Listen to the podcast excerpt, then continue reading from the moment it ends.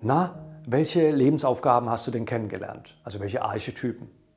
Und ich kam dann mit Archetypen, die nennt man zum Beispiel King Priest oder Guardian Angel of Life oder Game Changer oder Star Chaser. Das sind die englischen Begriffe dazu. Warum? Das klingt spannend, oder? Kein Wunder, ich hing im Silicon Valley rum und in New York und, äh, und ich wurde von ganz speziellen Menschen auch eingeladen. Er in Kowloon sitzend hatte äh, Menschen, die hatten nicht solche Titel. Der Lehrer, der Diener. Ja? Und ich konnte in seinem Gesicht oft, ich will nicht sagen Neid, aber so eine Mimik sehen, die sagte, oh Mensch, das hätte ich auch mal gerne. Kannst du noch mal auf ein paar Talente eingehen, mhm. die sehr schwierig zu entdecken sind? Mhm. Also Talent of the Spirit ist mit Sicherheit gleich äh, ganz oben auf der Krönungsspitze drin. Ähm, ein weiteres Talent, das im Laufe des Erwachsenenalters schwer zu entdecken sind, ist Talent of the Creator, das Talent des Erschaffens. Hallo und herzlich willkommen hier zurück auf DKS Berufungsreise Season 3 Nummer 2 über Thema Mein Leben verstehen und das Leben verstehen. Heute bin ich in Karlsruhe an der Face Reading Academy von dem Eric Stanhope. Eric Stanhope ist international renommierter Face Reader. Der hat die ähm, Physiognomie studiert und äh, das Chinesische davon Xiangmian und viele weitere Methoden. Und aus dem Gesicht kann man nämlich herauslesen, ja, wer bin ich, und welche Talente habe ich und welche Lebensaufgabe oder Berufung habe ich. Und ich freue mich hier in diesem Interview mehr von dem erfahrenen Experten da weiteres zu erfahren. Vielen Dank.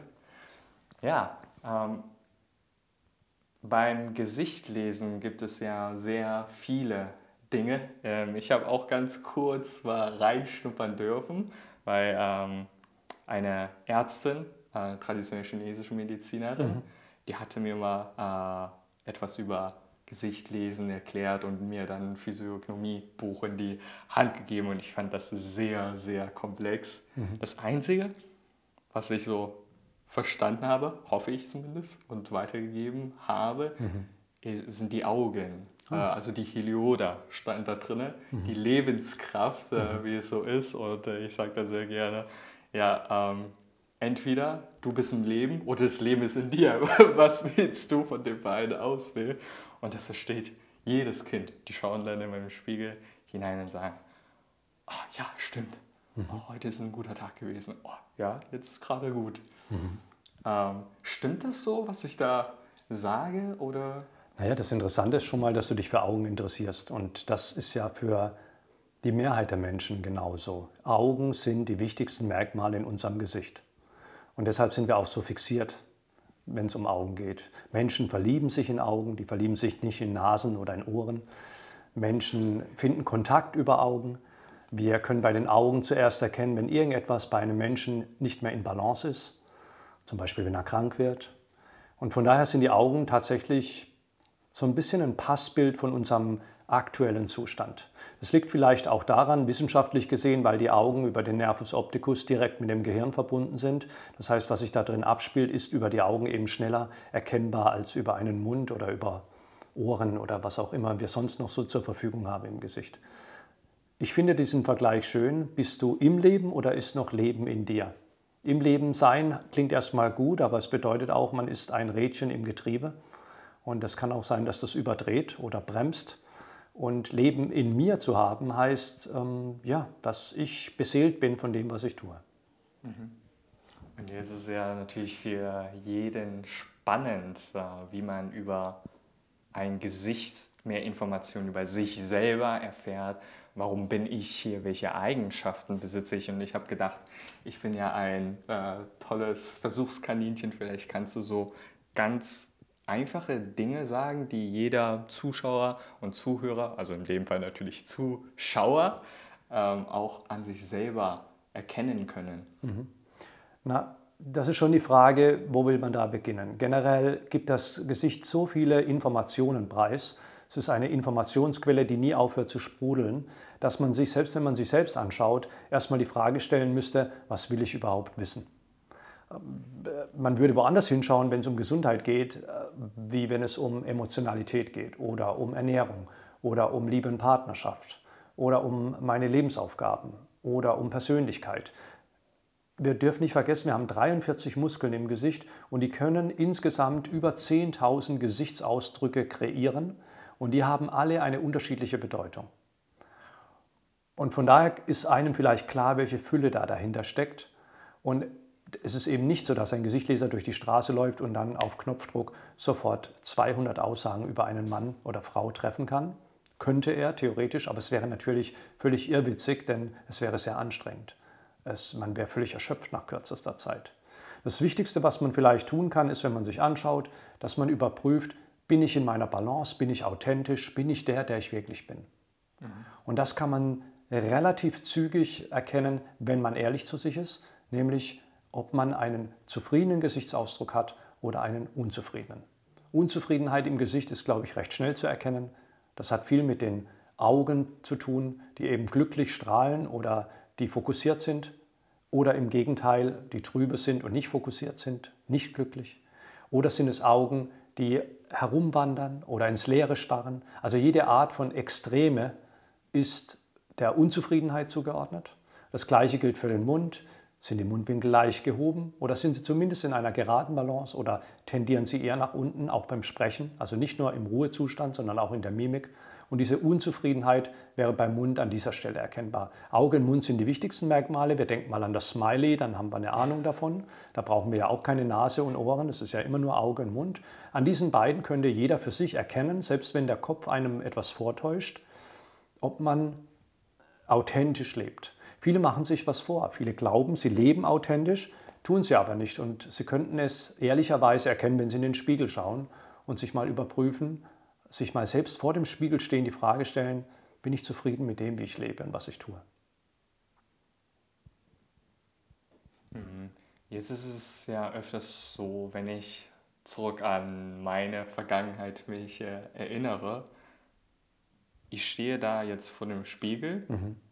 und ich lächle, also von Natur aus lächle ich sehr viel mhm. und von Natur aus äh, scheine ich sehr glücklich zu sein. Und in dem Moment, wenn ich mir in den Spiegel schaue, täusche ich mir selber auch sehr häufig vor, dass ich mhm. äh, glücklich bin. Aber das wusste ich zu damaligen Zeitpunkt überhaupt nicht. Ähm, erst später, wenn ich das so betrachte, war das nicht so der Fall. Mhm. Aber wie kann man denn überhaupt im Gesicht erkennen, ob man sich selber vielleicht austrickst mhm. oder das doch die Wahrheit ist? Mit dem Wissen eines Gesichtlesers geht das sehr leicht, wenn man das nicht hat, schwerer. Wir kennen verschiedene Arten des Lächelns und eines heißt tatsächlich soziales Lächeln. Und dieses soziale Lächeln können wir uns selbst gegenüber auch mm, äußern. Und das ist eigentlich dieses Selbsthintergehen. Man zeigt etwas im Gesicht, was man nicht wirklich ist. Man lächelt sich selbst an. Aber in dem Moment lachen oft die Augen nicht mit, sondern nur der Mund und man fokussiert sich auch nur auf das Lächeln beim Mund. Und wir können dann aber auch an der Veränderung der Ringmuskeln um die Augen herum erkennen, ob jemand tatsächlich von Herzen lacht. Mhm. Das wäre zum Beispiel eine Möglichkeit. Wenn wir die Augen genau in Augenschein nehmen, können wir ohnehin erkennen, ob dieser Mensch im Gleichgewicht ist. Unter, der, unter, den Augen bilden sich oft Verfärbungen, wenn man jetzt gerade im Moment nicht in der Balance ist. Zum Beispiel, wenn man nicht geschlafen hat dann ist man nicht in der Balance. Das kann passieren. Dann hat man dunkle Lidstreifen unter den Augen. Oder wenn man eine Grippe hat, dann werden sie auch so grau-schwarz unter den Augen, weil man häufig einen Eisenmangel hat, eine Immunschwäche in dem Moment, wo man eine Grippe hat. Oder wenn der Vorhof der Augen sich violett verfärbt, dann ist häufig ein Überschuss an Cortisol, ein Stresshormon, der, der Grund dafür. Das heißt, da kann der Mund lächeln, wie er will. Wenn es um die Augen herum sich verfärbt, in welcher Weise auch immer, dann ist der Mensch nicht in einer Balance. Wenn nur der Mund lacht und nicht die Augen, dann ist es ein soziales Lächeln. Das ist besser als kein Lächeln, aber es ist trotzdem ein vorgetäuschtes. Und das wären vielleicht die ersten kleinen Hinweise, wo man erkennt, optisch erkennt, dass man sich selbst etwas vormacht. Mhm, mhm.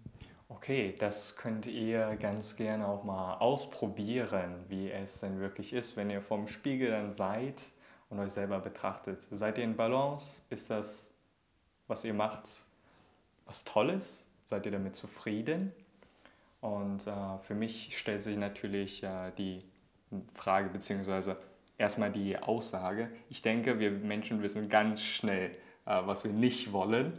Aber die Frage, was wir wollen, die ist so schwierig. Deshalb führe ich wahrscheinlich auch äh, so viele Interviews, mhm. weil ich ja gar keinen Plan habe, was ich möchte. Ich weiß nur, das möchte ich auf gar keinen Fall.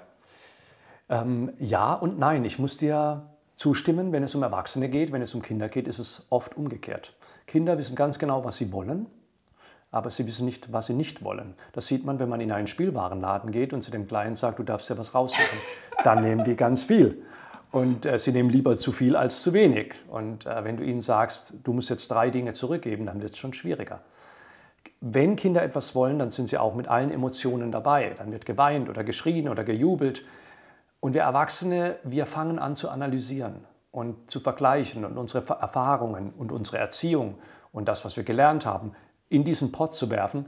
Und dann machen wir so ein Trial and Error, so ein Auswahlverfahren, was wir nicht wollen. Und das, was übrig bleibt, muss ja eigentlich das sein, was wir wollen. Aber mit dieser Methode, da laufen wir auf Grund. Das spüren wir häufig eher in, in anderen Themen wie Liebe und Partnerschaft. Ähm, also das will ich nicht, das will ich nicht, das will ich nicht. Und am Ende bleibt niemand übrig, weil äh, jeder irgendwo etwas hat, was man vielleicht am Partner sich nicht wünscht. Oder man hat vielleicht drei, vier mögliche Partner und macht genau dieses Auswahlverfahren, dann bleibt jemand übrig und der ist es dann doch nicht weil eben das Gefühl auf einmal gar nicht mehr dabei ist, sondern es war nur die Logik dabei, die gesagt hat, naja, mit der hast du kein Hobby, mit der äh, hast du keine gemeinsame Ebene, die spricht deine Sprache nicht, äh, da mag ich die Eltern nicht, also kann ja nichts sein. Und dann entscheidet man sich für jemanden, wo aber vielleicht das Gefühl nicht da ist. Also was wir nicht wollen, führt uns nicht dazu, was wir wollen, sondern nur sich selbst besser zu kennen und den Versuch zu wagen, authentisch zu leben ich sage extra Versuch, denn wirklich hundertprozentig authentisch zu leben ist nahezu unmöglich. Das ist ein, ein Weg, den man geht. Aber diesen Versuch zu wagen, authentisch zu sein, führt uns dazu, zu wissen, was wir wollen.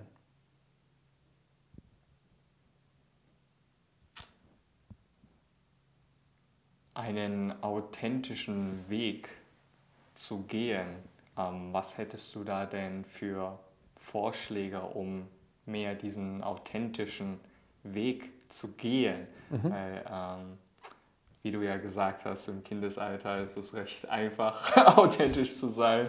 Man fängt sofort an zu brüllen und zu schreien und äh, im Erwachsenenalter ist es ja, darf ich das? Mhm. Wo bin ich hier jetzt gerade mhm. überhaupt? Ähm, was passiert danach? Mhm. Und so weiter und so fort. Und mhm. Man drückt ja alles sehr tief rein. Und mit wachsendem Alter ähm, drückt man ja noch mehr Dinge rein mhm. oder das Rucksack wird immer schwerer und schwerer und die Last auch halt entsprechend. Deswegen müssen wir einen Schritt vorher gehen. Bevor diese Situation kommt mit dem Reindrücken, gibt es längst ein, zwei andere Situationen, die wir durchlaufen haben. Wir drücken ja erst in uns etwas rein, wenn schon etwas passiert ist. Es ist was ist passiert? Meistens sind wir in einer Situation, die uns nicht gut tut. Die haben wir aber häufig schon selbst gewählt. Außer wir sind gerne ein Opfer und sind dann hineingedrängt worden. Aber selbst das war eine Wahl.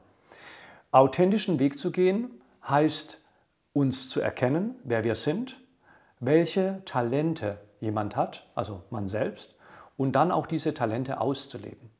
Wir leben in einer Gesellschaft, die häufig Talente als gegeben hinnimmt und sagt, naja, das habe ich halt, kann ich halt und wir wertschätzen sie nicht. Wir wertschätzen häufig nur das, was wir erkämpft haben, erstritten haben, wo wir uns wirklich massiv eingesetzt haben dafür.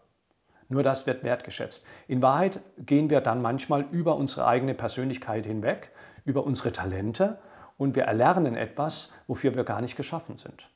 Und wir können natürlich mit Wille alles erlernen und das ist vielleicht toll, das ist auch eine Leistung, aber wir gehen über unsere authentische Seite hinweg. Ein Beispiel nehmen wir an, jemand hat große Talente im Bereich Musizieren, glaubt aber aufgrund von Erziehung oder weil er irgendein Magazin gelesen hat, damit kann man nicht seinen Lebensunterhalt bestreiten.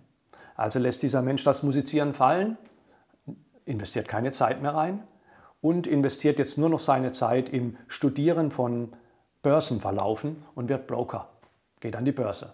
Dafür hat er kein Talent. Und deshalb fällt es ihm auch nicht leicht. Aber er eignet sich einige Module an, damit er da dann doch einigermaßen erfolgreich ist. Er ist trotzdem nie ganz so erfolgreich wie die, die dafür ein Talent haben. Aber er schlägt sich aufgrund von Wille und besonderem Einsatz und drei Stunden extra richtig gut durch und erreicht auch ein Ziel, er erreicht Wohlstand. Schade, dass er einen Burnout hat oder Krebs oder einen Herzinfarkt oder auf jeden Fall unzufrieden ist mit dem, was er da erreicht hat. Seine eigenen Talente, die er mitgebracht hat, sind unter den Tisch gefallen, denn er glaubte ja, damit kann er nicht sein Leben bestreiten. Und diese Authentizität, die ist also hier schon gefragt. Und nicht erst später, ich würde jetzt am liebsten schreien, ich würde jetzt am liebsten sagen, du bist ein, ein Vollidiot, denn äh, ich mag dich nicht. Das wäre ja auch authentisch, wenn man das denkt. Aber man tut es dann nicht, weil es vielleicht dann doch besser ist, es auch nicht zu tun. Aber warum bin ich überhaupt in diese Situation gekommen? Weil ich zuvor mich nicht authentisch verhalten habe und in Situationen überhaupt reingekommen bin, die mit mir gar nichts zu tun haben. Ich treibe mich mit Menschen rum, die für mich gar nicht gemacht sind. Ich fühle mich ja unwohl. Warum bin ich trotzdem da? Ja, also ich habe vorher schon Kompromisse, bin Kompromisse eingegangen, die überhaupt nicht mit mir zu tun haben. Und äh, dann leide ich darunter und unterdrücke das. Es stellt sich ja auch die Frage, ob das immer so ist, dass die Talente direkt die Lebensaufgaben gleich sind, weil ähm, in meinem Leben bin ich einigen Menschen begegnet, die sagen, oh, ich habe so ein Talent für Klavierspielen, das fällt mir super leicht, aber ähm, ich, ich, ich spüre das nicht. Mhm. Ähm, ich will daraus keinen Beruf machen, ich will da mhm. nicht weiter gehen. Mhm. Und ähm, vernachlässigen das Ganze, obwohl sie die Talente dazu mhm. haben. Oder kann man sagen, es geht immer darum, alle Talente auszuleben? Also erstmal sieht man im Gesichtlesen übrigens in jeder Kultur im Gesichtlesen, nicht nur in der chinesischen, auch in der griechischen, die ja die europäische beeinflusst hat, oder in südamerikanischem Gesichtlesen, sieht man die Talente als Schlüssel zur Lebensaufgabe. Also ein Talent ist nicht die Lebensaufgabe, sondern es ist ein Werkzeug, mit dem man seine Lebensaufgabe leben könnte. Und es geht eben nicht um ein Talent, sondern wir gehen im Gesichtlesen auch davon aus, dass wir viele Talente haben.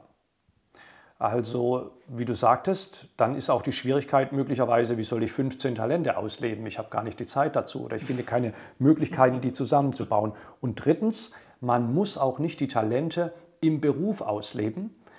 Das ist auch eine moderne Denkweise, denn im Altertum gab es so etwas nicht wie Beruf und Hobby sondern man war rund um die Uhr involviert in Vorgänge. Also man hätte, wenn man im Altertum äh, jemanden gefragt hätte, was ist dein Beruf, äh, ich weiß nicht, ob der Hufschmied gesagt hätte. Der hätte gesagt, ich bin Hufschmied, auch ohne dass das ein Beruf war, sondern äh, er hat es gelebt. Es ist ja nicht umsonst, gerade im Westen, dass wir unsere Nachnamen aus diesen Berufen gezogen haben. Das ist Josef der Metzger. Daraus wurde Josef Metzger. Ja, wir haben ja viele Nachnamen, die Berufe wiedergeben. Josef hat seine Berufung gelebt als Metzger. Das ist vielleicht jetzt nicht die hübscheste, aber äh, das hat ihm damals vielleicht Spaß gemacht. Also mit anderen Worten, wir können heute auch unsere Authentizität, unsere Berufung nicht im Beruf leben, sondern im Hobby. Dieses im Beruf leben ist wirklich ein moderner Ansatz. Ich muss es unbedingt auch noch in meinem Beruf erleben. Und ich habe auch gemerkt, dass viele Menschen sehr glücklich sind, die einen ganz normalen Beruf nachgehen, weil sie sich tierisch freuen auf 17 Uhr und danach lebt ihr Hobby oder am Wochenende. Und da werden dann aber die Talente ausgelebt und damit auch die Lebensaufgaben. Mhm. Gibt es denn Möglichkeiten jetzt gleich anzufangen und zu schauen, hm, so allgemeine Dinge, die man im Gesicht erkennen kann, was man für Talente hat, wo jeder von den Zuschauern auch mal selber probieren kann? Das halte ich für sehr herausfordernd. Mhm. Denn die Talente herauszulesen und daraus aus Rückschlüsse zu ziehen auf Lernsätze und daraus Rückschlüsse zu ziehen auf mögliche Lebensaufgaben, die man vielleicht noch mit einem Archetyp versehen kann, damit man einen Begriff hat, der das auf einen Schlag verrät, das ist mit Sicherheit die hohe Kunst beim Gesichtlesen. Ich habe es selbst erst im vierten Jahr bei meinem chinesischen Lehrmeister gelernt und äh, der hat mir das sogar drei Jahre verheimlicht. Also, äh, oder, oder er wollte einfach nicht drüber reden. Ich, hab, ich kann mich erinnern, im dritten Jahr sitze ich sonntags bei ihm und er liest einen Unternehmer aus Hongkong und dann höre ich ihn auf einmal sagen, And your life purpose is bla bla bla. Und ich höre, was? Lebensaufgabe? Er sagt gerade diesem Mann seine Lebensaufgabe. Kann man das auch lesen? Ich war selbst verwundert.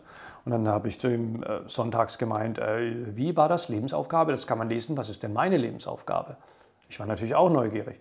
Und er sagte in, in, in seiner speziellen Art, deine Lebensaufgabe ist, learn to shut your mouth. Lerne den Mund zu halten. Und ich sagte zu ihm, was ist denn das für eine Lebensaufgabe? Und er meinte, das dauert dein ganzes Leben. Und äh, er hat recht, ich habe damit immer noch ein Problem. Es war eben nicht die Lebensaufgabe an sich, sondern es war ein Lernsatz, den ich beherzigen sollte, wenn ich meine Lebensaufgabe lernen will. Meine Lebensaufgabe heißt Botschafter, Messenger. Aber der Botschafter muss ab und zu auch mal die Klappe halten und zuhören und wahrnehmen, damit er überhaupt artikulieren kann, was er da so alles sieht. Und deshalb sind Lernsätze auch hilfreich für diese Lebensaufgabe, nicht nur die Talente. Kann man das schnell ablesen? Es gibt Abkürzungen auf gut Deutsch, ja. Zum Beispiel gibt es sogenannte Jadegesichter. Das sind Gesichter, die wir als besonders äh, schön jetzt bezeichnen würden, denn ähm, das Schönheitsideal wechselt ja. Aber in der jetzigen Zeit sind Schönheitsideal Jadegesichter sehr hoch angesetzt. Das sind Menschen mit hohen Wangenknochen, großem Mund, vollen Lippen, großen einfangenden Augen, langen Wimpern, große Pupillen. Ich glaube, wenn ich das so schildere, dann hat jeder schon ein Model vielleicht vor sich. Und diese Jadegesichter, das sind auf jeden Fall Menschen, die zum Beispiel dem Talent der Kreativität zugeordnet werden. Kreative Menschen sind auch oft sehr feinfühlig, sehr intuitiv, stärker als andere, empathisch. Also von daher haben wir hier vielleicht schon das Talent der Kreativität und, und eine besonders stark ausgeprägte Intuition, die man auch als Talent bezeichnen kann. In dem Fall könnte man das also als schnellen Weg abliefern. Oder Menschen haben sehr kantige Gesichter, sehr starke Kiefer. Das ist auch bei Frauen zu sehen.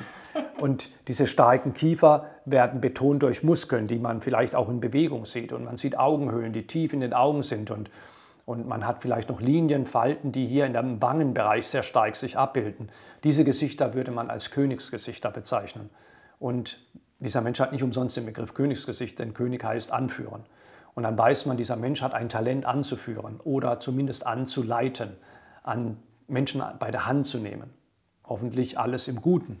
Muss ja nicht immer im Guten gemeint sein, aber hoffentlich bei diesem Menschen im Guten. So könnte man auch hier schnellen Zugang finden. Aber das ist in den äußersten, in, in wenigen Fällen der Fall. Also man kann über die Gesichtsform und über Einzelmerkmale das sehr schnell finden. Eigentlich benötigt man ein wenig Zeit dafür. Wenn man noch nicht Gesicht lesen kann, rate ich den Menschen immer, testet eure Talente aus. Es gibt eine Palette im Gesichtlesen von 20, 30 Talenten und die kann man mal austesten. Man, man weiß recht schnell, ob man dafür ein Talent hat. Beispiel, es gibt ein Talent, das heißt Talent des Körpers. Das heißt, das ist ein Mensch, der will mit dem Körper viel veranstalten. Und die, das sind Menschen, die vielleicht Buchhalter sind, aber sie schwören am Wochenende, ich muss jetzt was machen. Dann spielen die Tennis oder, oder klettern oder gehen in Tanzveranstaltungen, weil sie einfach merken, ich brauche was für meinen Körper. Ja, oder die, die kümmern sich besonders um ihren Körper, die, die, die, die massieren oder, oder sind in Physiotherapie, also die haben einen besonderen Bezug dazu oder, oder, oder wollen modeln, während andere denken, man muss mal immer über so einen Laufsteg laufen und, und sich präsentieren. Ja, wenn ich das Talent habe, dann habe ich das Drängen in mir, das zu tun. Also man kann auch viele Talente einfach mal ausprobieren, wenn man sich nicht sicher ist. Talent der Bühne, Talent of Stage. Ähm, das könnte ein drängendes Verlangen sein, in einem Menschen sich auf der Bühne zu präsentieren, als Schauspieler, Redner, Vortragender oder vielleicht auch mal hinter den Kulissen als Puppenspieler. Auch das könnte man mal testen, wenn man glaubt, man hat dieses Talent. Das heißt, wir müssen diese Talente nicht immer erst suchen, sondern wir können sie auch spielerisch erfahren. Und das können wir bei Kindern sehr gut beobachten. Bei Kindern passiert genau das. Also wenn man in den Kindergarten geht und den Kindern zuschaut, dann spielen manche lieber mit dem Ball, andere sitzen lieber in der Ecke und lesen im Buch, andere malen lieber und andere sitzen lieber im Sandkasten und bauen Burgen. Und alleine daran könnte man schon Talententwicklungen sehen, denn unterbewusst zieht es uns zu unseren Talenten. Ja, der, der Kleine, der lieber die Sandburg baut, zu sagen, hey, los, Fußball da hinten, nö, da hat er keine Lust dazu. Warum? Er hat kein Talent dafür und mitzumachen, das wäre sozial bei den anderen, aber er hat doch so ein großes Talent, Dinge zu erschaffen, möglicherweise mit den Händen. Dann hat er das Talent der Hände und das Talent des Erschaffenden. Und das ist doch logisch, dass er dann auch das in der Sandburg wiedersehen will. Und der Kleine, den es zum Fußball zieht, der hat vielleicht Talent des Körpers und möchte sich da austoben und möchte das ausleben. Während der andere in der Ecke sitzt und liest, weil er doch sehr stark analytisch ist und im Verstand ist und sich ähm, im Nachforschen befindet. Der hat auch das Talent des Forschenden. So können wir eigentlich schon bei den Kindern diese Talententwicklungen sehen. Jetzt zwinge ich diesen kleinen Jungen, der seine Sandburg baut, auf einmal zum Geigenunterricht. Warum? Na, weil die Mama gerne hätte, einen Sohn hätte, der Geige spielt. Ja. Und der Kleine, der kriegt es nicht hin, dann ist er groß enttäuscht. Oder er kriegt es hin, weil er ewig übt. Und warum tut das? Naja, weil die Mama ihn zwingt oder weil er der Mama einen Gefallen tun will. Aber das ist vergeudete Lebenszeit, denn eigentlich müsste man den Kleinen fördern in dem Bereich, in dem er wirklich stark ist und zu Hause ist. Da hat er nämlich nicht nur die Möglichkeit der Selbstverwirklichung, vor allen Dingen hat er die Möglichkeit, zufrieden und glücklich zu sein. Ich habe an dieser Stelle eine ganz provokante Frage. Und zwar, äh, haben ein, ist Mönch sein oder äh, ich weiß nicht, wie es bei äh, Frauen heißt, äh, auch ein Talent oder so, also so diesen ganz speziellen Hang dazu, weil manche spüren das ja so, ähm, dass sie so sein wollen und äh, es kriegt ja auch nicht jeder hin. Es scheint ja schon eine sehr schwierige Sache zu sein. Also ich denke, die Frage stellst du primär wegen dir selbst, denn da geht es um das sogenannte Talent of the Spirit. Ja, kannst Wenn das kein Zeichen ist. ja, wenn das kein Zeichen ist. Machen wir gerade weiter? Ja. Ich denke, du sprichst hier dich selbst ein wenig an, denn man nennt dieses Talent, das den Mönchen oder Nonnen zugeordnet wird im Altertum, Talent of the Spirit. Das sind Menschen, die wollen inspiriert sein von dem, was sie aufnehmen und sie wollen es weitergeben in inspirativer Weise. Im Altertum gab es dafür wenig Möglichkeiten. Meistens hatte man ein heiliges Buch, das hat einen inspiriert und die Worte von, der, von dem heiligen Buch hat man weitergegeben und hat dadurch andere inspiriert. Im Altertum gab es wenig andere Berufe, die das auch konnten, vielleicht noch der Koch oder der Sänger. Ansonsten gab es im Altertum sehr einseitig inspirierte Dinge. Heutzutage ist es ein bisschen anders. Ein, ein, Elon Musk ist inspiriert von dem, was er tut und er will andere inspirieren. Ähm, ein Steve Jobs war das vermutlich auch. Ein Nelson Mandela hatte das auch. Talent of the Spirit wurde im Gesichtlesen auch mal Talent der Mönche genannt, weil eben dieser, dieser hohe idealistische Ansatz ist, ich will inspiriert sein von dem, was ich tue und ich will andere damit auch noch inspirieren. Es gibt nicht viele Berufe, die das können. Ist der Automechaniker inspiriert von dem, was er tut? Vielleicht. Kann er damit andere inspirieren? Hin und wieder, wenn er auf einen anderen trifft, der auch an den Autos interessiert ist, aber nicht der, der seinen Wagen schnell wieder zurückhaben will, damit er fährt. Der Mönch oder die Nonne, die hat das teilweise in sich. Das heißt aber nicht, dass jeder Mönch oder jede Nonne tatsächlich dieses Talent des Spirits hat. Also nicht jeder Mönch wird mich inspirieren können. Und zwar nicht wegen der Worte, die er mir gibt, sondern vielleicht auch wegen seines Wesens. Auch im Altertum gab es Mönche, die waren für den Garten zuständig oder fürs Bierbrauen oder für die Kampfkunst in China. Und andere waren eher für die Meditation zuständig und andere waren eher für, naja, hinausgehen in die Welt und Menschen beseelen mit der, mit der Botschaft. Deshalb ist dieses Erkennen vom, vom Spirit ähm, gar nicht mal eines der leichtesten äh, Talente, das man entdecken kann. Das ist oft ein Talent, das Menschen später im Laufe ihres Berufslebens entdecken. Häufig gehen sie davor durch Krisen. Und diese Krise wird im Face Reading, im Gesichtlesen, Point of Resignation genannt, der Punkt der Resignation. Das ist übrigens ein Punkt, Entschuldigung, wenn ich ja jetzt ein bisschen vom, vom Weg abkomme, Punkt der Resignation ist ein Punkt, den jeder Mensch in seinem Leben erreicht. Jeder. Ich sage immer, je früher, umso besser, weil man nach dem Punkt der Resignation dann noch viele Lebensjahre hat, die man anders leben kann. Der Punkt der Resignation wird in der, in der Moderne auch Midlife-Crisis genannt oder Hormonumstellung bei der Frau ähm, oder, naja, im spätesten Falle, man liegt auf dem Sterbebett und will nicht sterben. Warum? Manchmal, weil man das Gefühl hat, man hat sein Leben nicht gelebt. Man hat das Gefühl, ich habe die Jahre verstreichen lassen ohne meine Talente, ohne mich selbst authentisch ausgelebt zu haben. Das ist dann auch ein Punkt der Resignation. Und den auf dem Sterbebett zu erleben, ist, glaube ich, naja, ich glaube, das ist das Erschütterndste überhaupt. Viele erleben eben diesen Punkt der Resignation mit der Midlife-Krise oder in der Pubertät, manche schon. Ja, das ist äh, ein Punkt, wo die Authentizität die Rolle trifft, so nenne ich das. Und die Authentizität sagt, wo war ich? Und die Rolle sagt, Entschuldigung, habe den ganzen Laden übernommen die ganze Zeit. Mit Folgen. Ein Punkt der Resignation kann auch ein Burnout sein, ein Herzinfarkt, der Verlust allen Materiellen, das Haus, das Geld ist weg, eine Kündigung. Das muss nicht immer ganz, ganz krass und schwerwiegend sein. Das wünscht man niemand. Aber Punkt der Resignation kommt bei niemand gut an, egal wie klein dieser Punkt der Resignation ist im Vergleich zu anderen. Wenn man drinsteckt, ist es das Schlimmste, was einem passieren kann.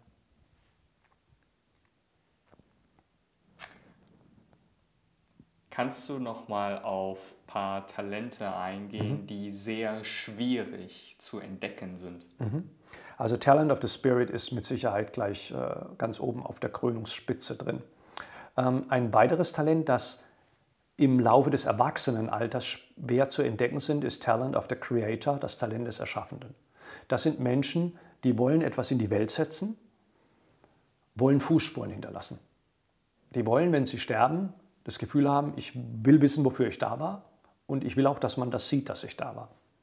Und die gab es schon immer, die gab es auch bei den Neandertalern schon, die ihre Wildpferde an die Höhlenwand gemalt haben. Unterbewusst ist dieses Gefühl schon da gewesen.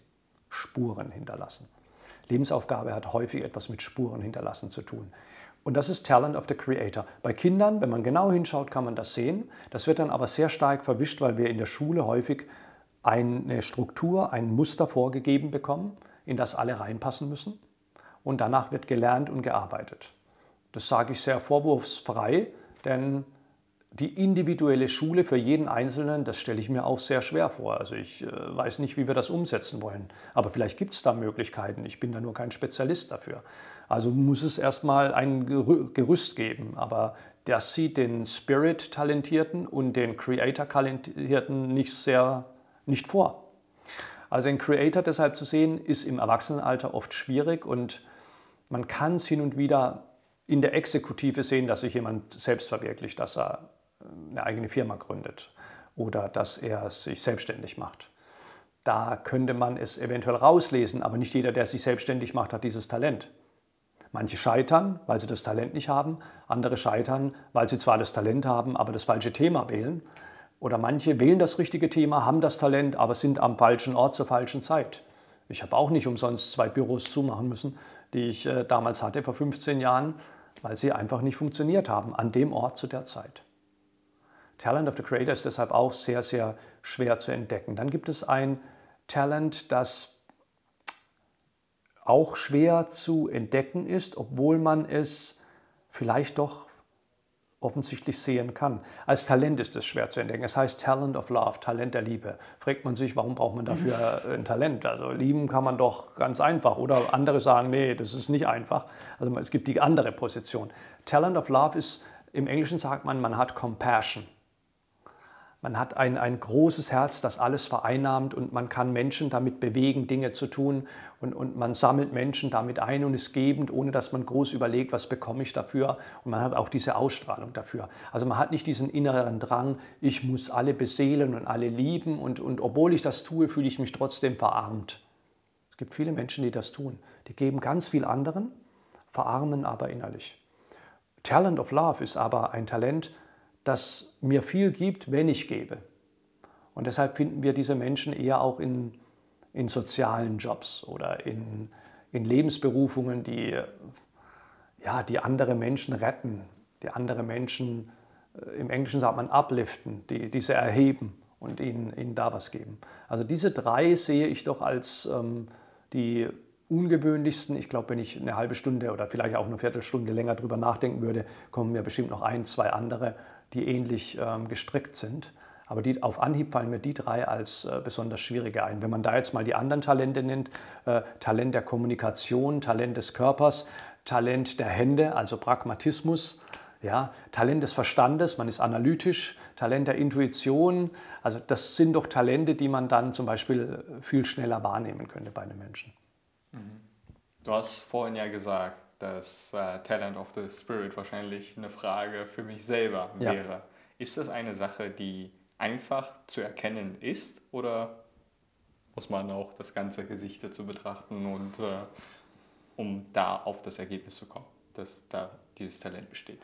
Ähm, die ist, wie gesagt, nicht einfach zu ähm, betrachten. Sie war für mich jetzt nur leicht zu betrachten, weil ich jetzt gerade geschärft bin. Also ich bin jetzt auf Face Reader Modus, was ich normalerweise nicht bin.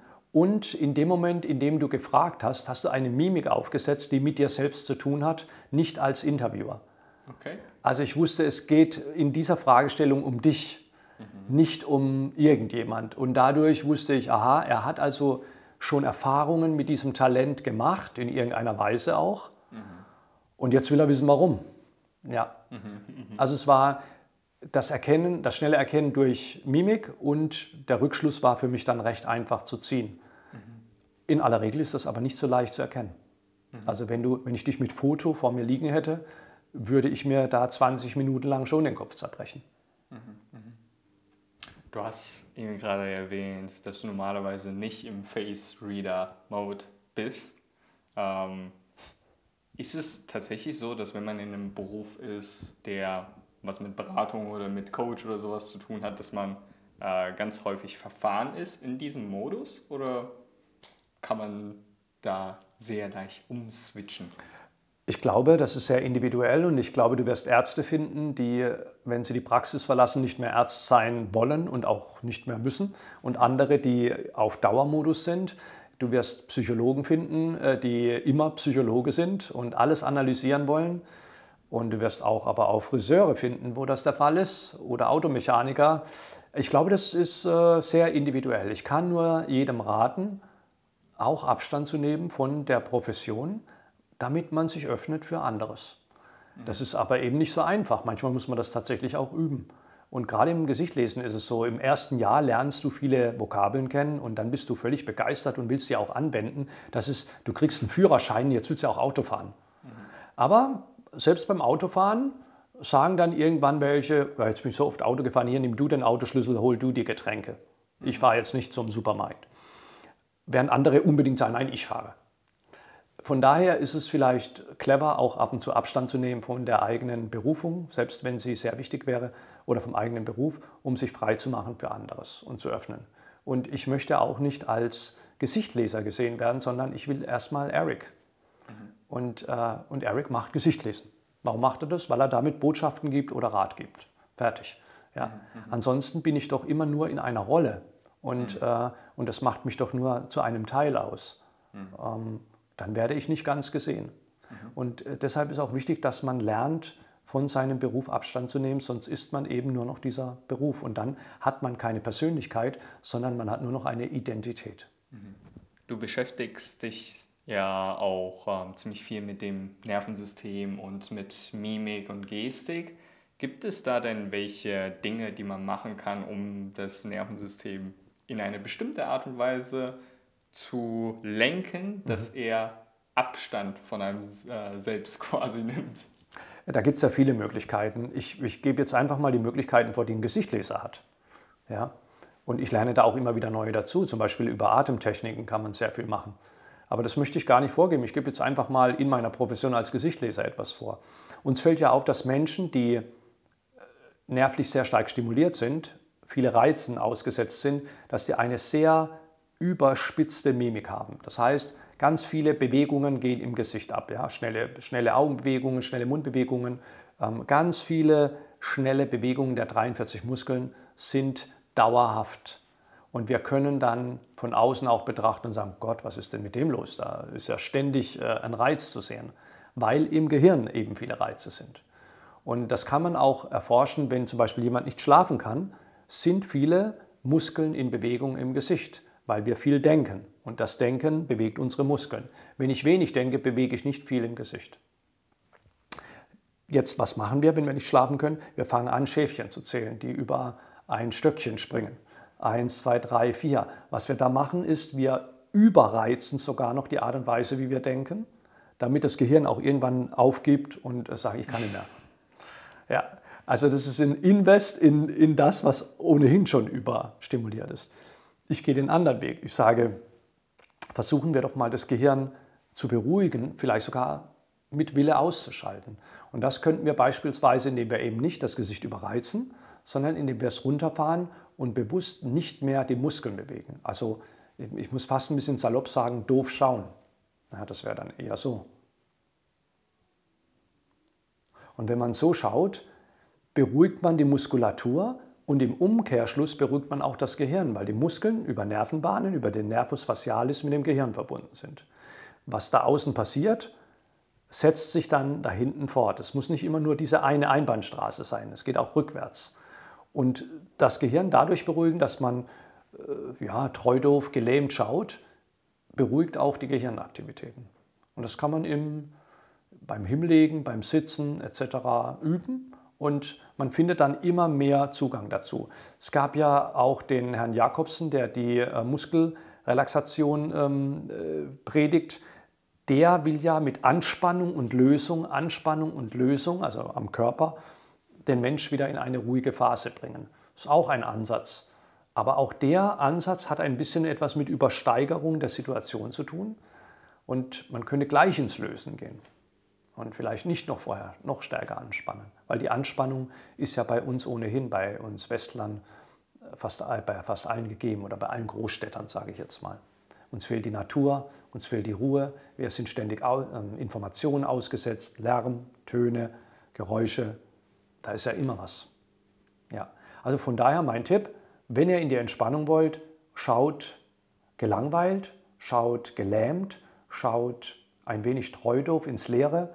Das kann man auch bei Licht aus im Bett machen und dadurch beruhigt man die Gehirnaktivitäten und dadurch ähm, kommt man eher zur Ruhe. Ich habe das eben gerade ja auch mal ausprobiert und das Interessante war, dass die äh, Kiefermuskulatur auf einmal so abgesackt ist. Vielleicht könnt ihr es auch mal probieren und äh, schreibt es ganz gerne in die Kommentare rein, wenn ihr bei YouTube das Ganze anschaut. Und wenn ihr das noch nicht bei YouTube angeschaut habt oder auf dem Podcast-Kanal unterwegs seid, unbedingt heute anschauen. ja, die Kiefermuskulatur, ja, das ist äh, mit Sicherheit ein Bereich, der als erster anspricht, weil wir in diesem Bereich hier Zähne knirschen oder den Kiefer bewegen, wenn wir uns durchbeißen wollen. Das ist äh, dieser Bereich und da sollte tatsächlich auch zuerst eine Beruhigung stattfinden, bevor es dann auf Mund und Auge übergeht.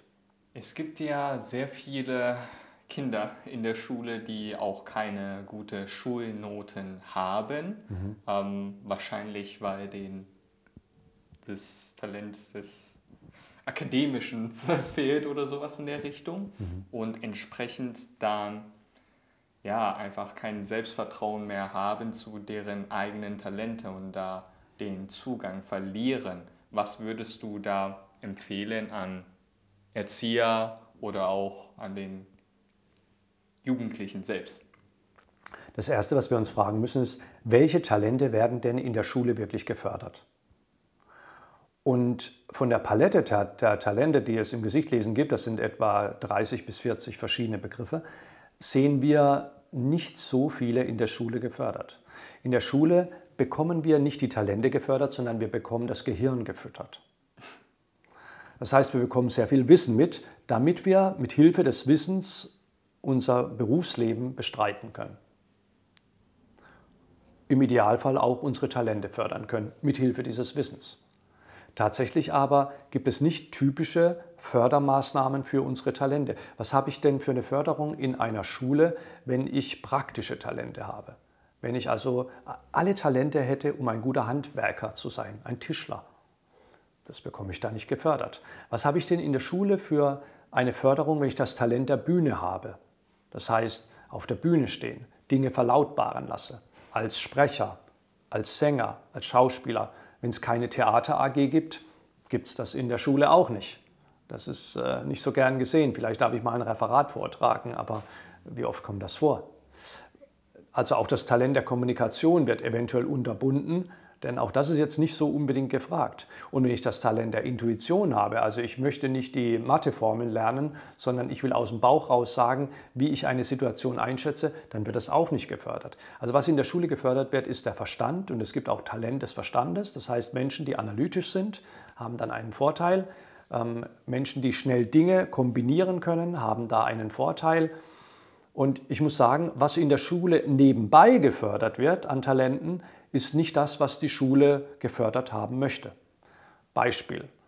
Man kann natürlich auch in der Schule Talente fördern, ohne dass die Schule das möchte, um sich aus Situationen herauszumanövrieren. Also wenn zum Beispiel jemand das Talent der Menschen hat, dann weiß er, wie er mit Menschen umzugehen hat, damit er zum Beispiel bei dem abschreiben kann oder den Lehrer überredet, ihm doch keine schlechte Note zu geben äh, oder nicht zum Unterricht zu erscheinen und trotzdem keinen blauen Brief mit nach Hause zu bekommen. Das wäre ein Talent, das ich damit äh, gut ähm, ja, bewegen könnte. Mit anderen Worten, wir brauchen einen Ausgleich zu unserem schulischen Dasein und dieser Ausgleich sollte dann doch zumindest in diesen Bereichen zu Hause sein, wo unsere Talente zu Hause sind. Und deshalb würde ich die, an die Eltern appellieren, dass sie ihre Kinder genau beobachten und nachfragen, was machen die Kinder gerne, damit die Kinder außerhalb des Schulischen einen Bereich haben, wo sie ihre Talente ausleben dürfen. Und die Eltern dürfen auch nicht verzweifeln, wenn ein Kind ständig wechselt. Das ist häufig der Fall, wenn Kinder viele Talente haben. Wenn sie multitalentiert sind, dann machen sie halt ein halbes Jahr das und ein Jahr das. Und man sagt zum Kind, Mensch, fokussier dich doch mal auf was. Das ist sehr schwer, wenn ich in mir viele Strömungen habe und viele Talente ausleben will. Das, äh, ein Kind, das drei Talente primär hat, das äh, hat es da eben leichter wie das Kind mit 15 Talenten. Aber irgendwo im Leben zahlt sich dieser Invest aus, dass man sich damals in der Kindheit da frei bewegen konnte. Hm. Nun, es gibt ja auch Kinder, die dann äh, in der Schule nicht so gut sind und dann schon weniger Selbstvertrauen haben und des häufigeren auch von den Eltern nicht gefördert werden. Die Eltern sagen, ja, du bist so schlecht in der Schule, mhm. dann verdoppelt sich dieser Effekt ja nochmal. Und als Kind, wenn man diese Unterstützung nicht bekommt, wird es ja ganz schwierig, seine eigenen Talente überhaupt zu entdecken. Weil man denkt, ja, ja gar nichts, mhm. so in der Richtung. Mhm. Was würdest du denn diesen Jugendlichen oder Kindern empfehlen, selber da ähm, auszuprobieren? Das ist sehr schwer, weil wir nehmen ja dann einen Heranwachsenden in Verantwortung, dass er eben auf die oder jene Weise seine Talente entdeckt. Und die Talente zu entdecken hat manchmal auch etwas mit Zeit und manchmal auch mit finanziellem Einsatz zu tun. Eigentlich müssen wir wirklich die Erwachsenen in, in Verantwortung nehmen. Und es, die Erwachsenen sind es, die sich ähm, ausbilden müssen, lernen müssen, erkennen müssen und dem Kind die Möglichkeit geben. Einem Zehnjährigen zu sagen, hey, in der Schule läuft es nicht so, du siehst ja, aber du hast Talente, na dann äh, erforsche sie. Das wird für das zehnjährige Kind sehr schwer sein, denn er, kann, er, ist ja nicht selbstbestimmt in seinem Alltag und er weiß vielleicht auch gar nicht, wo er die Talente dann finden kann. Deswegen äh, kann ich das vielleicht im Einzelfall sagen, wenn der kleine Martin jetzt vor mir sitzt beispielsweise, aber generell ist der Aufruf an die Erwachsenen, da ein bisschen genauer hinzusehen und wenn sie wirklich das Beste für ihr Kind wollen, dann eben nicht nur auf den Nachhilfeunterricht zu schauen, sondern vielleicht auch mal zu schauen, wo hat denn mein Kind Stärken und wie kann ich die fördern? Wo, wo, wo strahlt denn mein Kind? Wo ist denn mein Kind fröhlich? Was tut denn dem Kind gut? Und ich möchte, dass mein Kind glücklich ist. Also was kann ich tun, dass das Kind in seiner Freizeit dieses Glücklichsein erlebt? Das Problem wird sonst sein, dass das Kind sich, wenn es mal in die Pubertät kommt, seine eigenen Autoritäten sucht die scheinbar dem Kind gut tun, also mir selbst. Das Problem wird möglicherweise aber auch sein, dass diese Autorität äh, nichts Gutes im Schilde führt. Das muss nicht immer sein. Es kann, die Autorität könnte ja der Judo-Trainer sein oder der Fußballtrainer, aber die Autorität könnte auch der Kriminelle um die Ecke sein oder die Jugendbande. Also dass dieses Kind Selbstbestätigung erfährt, da kann man als Erwachsener viel tun, wenn man sein Kind kennt, beobachtet, weiß, wo das Kind Stärken hat und damit auch das kind, dem Kind die Möglichkeit gibt, dort zu wirken. Und auf dem Weg dann später ähm, die Talente zu erforschen und die Talente zu leben, braucht es meines Erachtens nach immer einen Mentor oder jemanden, der einmal die Hände äh, packt, damit man ordentlich vorankommt oder ähm, wirklich die guten Talente ja, in früheren Jahren schon entdecken kann. Mhm. Ähm, und du hast ja jetzt gerade erwähnt, diese Autoritäten, also auch ähm, Mentoren, die führen ja nicht immer was äh, für den anderen, sondern auch immer was für sich mhm. oder des Häufigeren. Wie kann man denn vielleicht einfach erkennen, ob das jetzt eine Person ist, die einem wirklich helfen möchte mhm. oder ob das jetzt eine Person ist, die, etwas anderes will? Das ist eine gute Frage. Ähm, erstmal stimme ich dir zu. Ein Mentor ist aber kein Meister. Kurz zu mir, ich habe nie einen Meister gesucht. Mir war das eine Last überhaupt, äh, dass da ein alter Mann kommt und mir sagt, wo es lang geht. Prompt habe ich drei in einer Reihe bekommen. Wobei der zweite, der zweite war jetzt nicht unbedingt ein Meister, den würde ich eher als Lehrer sehen.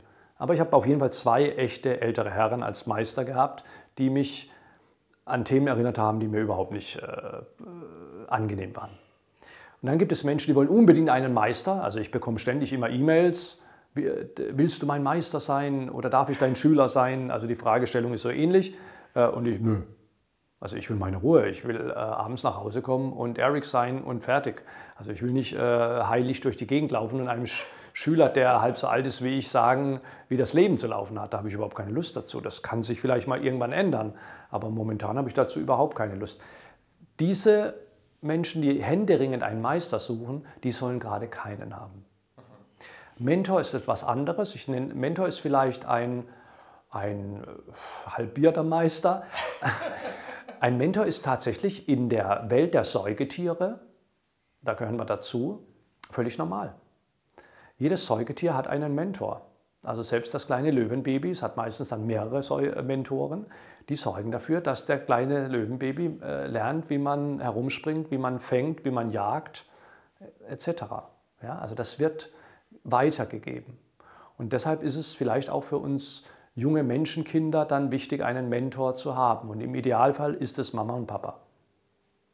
Und wenn Mama und Papa nicht in der Lage sind, Mentoren zu sein, und Mentor heißt, ich fördere dich in deinen Stärken, was sehr schade wäre, wenn Mama und Papa das nicht können, geht die Welt trotzdem nicht unter, wenn es einen anderen Menschen gibt, der sich dessen annimmt. Und dann kann man auch mal delegieren. Wie kann man das erkennen? Als Kind kannst du es intuitiv erkennen, empathisch. Und Kinder werden oft auch zu Menschen geschickt, wo die Kinder eigentlich innerlich einen Widerstand spüren und dann nicht hinwollen. Und aus irgendwelchen Gründen soll das Kind aber da jetzt hingehen. Ja, das ist der beste Klavierlehrer, den es gibt. Da gehst du jetzt hin. Ja. Und die Kinder wollen irgendwann mal möglicherweise nicht mehr zum Sportverein. Warum? Da, da hast du doch jetzt zwei Jahre toll gespielt. Wieso willst du nicht mehr Fußball spielen? Weil der Mentor, den es da gibt, vielleicht nicht angenehm ist, weil der rumbrüllt oder was auch immer. Es muss nicht immer das Schlimmste sein. Ich denke ja immer gleich an Kindesmissbrauch. Aber da gibt es ganz, da gibt viel andere Stufen, Abstufungen, die genauso wichtig sind. Also das Kind hat eigentlich eine gute Intuition, wenn das Kind gesund aufgewachsen ist. Tatsächlich ist es später bei uns als junge Erwachsene dann äh, eine größere Herausforderung, weil jetzt ist unser Kopf gefüllt und wir fangen an zu vergleichen. Ich sollte vielleicht doch bei dem Klavierlehrer bleiben.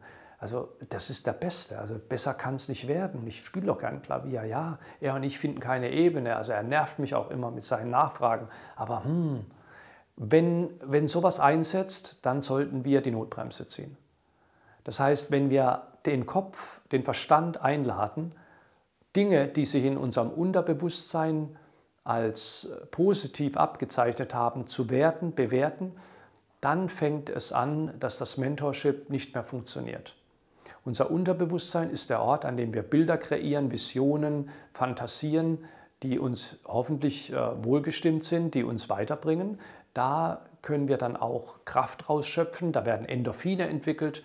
Das ist so ein bisschen Selbstverliebtheit die wir brauchen, um im Leben glücklich äh, durch die Wege zu gehen. Und wenn dieses Unterbewusstsein durch Argumente, Analysen des Kopfes in Zweifel gezogen werden, ja, dann ist es auch meistens so, dass da etwas ins Abrutschen geraten ist, dass etwas nicht mehr passt, funktioniert. Das ist so auf die Schnelle äh, eine, eine Antwort. Ich glaube nicht, dass man eine zufriedenstellende Antwort in fünf Minuten dazu geben kann. ja. Du hast ja jetzt auch schon unzählige Gesichter gelesen, gesehen äh, und gelesen. Und ähm, kannst du daraus so einen Schluss ziehen, ob jeder Mensch vielleicht das gewisse Talent immer besitzt? Oder ist es so, dass es tatsächlich immer unterschiedlich ist? Im Gesichtlesen gibt es einen schönen Satz, der sagt, wir sind alle gleich und doch verschieden. Oder wir können auch sagen, wir sind alle gleich und doch individuell. Es gibt kein Talent, das wir bei allen Menschen gleichzeitig finden. Aber es ist ja eine beschränkte Anzahl von Talenten so. Von daher gibt es Wiederholungen und Überschneidungen. Ich habe das Talent, du hast es auch, aber ich habe das, das hast du nicht, aber du hast dafür das. Also von daher gibt es immer Überschneidungen mit anderen Menschen und wenn es nicht auf der Talentebene ist, ist es auf der Persönlichkeitsebene. Du hast vielleicht andere Talente als ich, aber wir beide sind verantwortungsbewusst und dann hat man auch wieder eine Überschneidung. Man muss sich ja nicht immer bei den Talenten überschneiden. Es kann ja auch auf der Persönlichkeitsebene sein. Und so findet man sich auch wieder in einem Kreis, weil man mit diesem Menschen die Neugierde zum Beispiel teilt. Und der eine ist Physiker geworden und der andere ist Chemiker geworden. Beide sind neugierig. Von daher und haben einen, einen, Wunsch nach Wissenschaft. Und äh, das sind jetzt erstmal keine Talente, die Neugier und die Wissenschaft. Aber das, das teilen sie und deshalb finden sie zueinander in einer NASA-Mission oder wo auch immer. Ja? Also wir müssen nicht immer die Talente mit anderen teilen, um anderen Menschen nahe zu sein. Aber es fällt natürlich leichter, wenn fünf Menschen zusammenhängen und die haben die gleichen Talente und äh, sie finden sich dadurch in einem Projekt wieder, das sie gemeinsam nach vorne bringen hat aber auch manchmal Nachteile. Wenn wir alle die gleichen Talente haben und arbeiten am gleichen Projekt, dann bleiben andere Felder in diesem Projekt vielleicht unbesetzt. Das merken wir am besten, wenn zum Beispiel drei Frauen sich zusammentun, Entschuldigung, wenn es jetzt etwas stereotyp wird, die Yoga-Lehrer gelernt haben und, und, sich nicht alleine trauen, sich selbstständig zu machen. Also machen die drei das jetzt zusammen, weil sie sich dadurch stärker fühlen. Sind sie ja auch. Alle drei haben das Talent des Körpers, alle drei haben das Talent des Lehrens alle drei haben das Talent des Ratgebens und alle drei können Menschen gewinnen, aber das Yoga-Studio funktioniert nicht. Warum? Weil niemand da ist, der mit der Buchhaltung gut umgehen kann. Oder mit dem Marketing. Oder mit dem Sales-Bereich. Und dann sind die drei frustriert, obwohl doch ganz viel Herzblut dabei war. Deshalb ist es nicht immer nicht immer der Fall, dass wenn wir alle die gleichen Talente haben, dass etwas von Erfolg gekrönt ist. Manchmal müssen wir uns ergänzen, wo wir Schwächen haben. Das war auch für mich ein sehr schmerzhafter Prozess im Bereich des Gesichtlesens. Ich bin heute froh, dass ich im Background mehrere Menschen habe, die mich unterstützen. Ich würde diesen Beruf, den ich habe, sonst nicht so leben können, wie ich ihn momentan lebe. Das heißt aber auch, ich muss mich fallen lassen, ich muss vertrauen, obwohl ich auch in meinem Leben oft mein Vertrauen missbraucht wurde. Und äh, da hilft dann auch das Gesichtlesen nicht, weil Menschen können sich ändern. Ja, also wen ich vor drei Jahren so kennengelernt habe, kann sich innerhalb von zwei Jahren ändern. Und äh, dann ist das nicht mehr unbedingt Maßgabe, was vor drei Jahren war.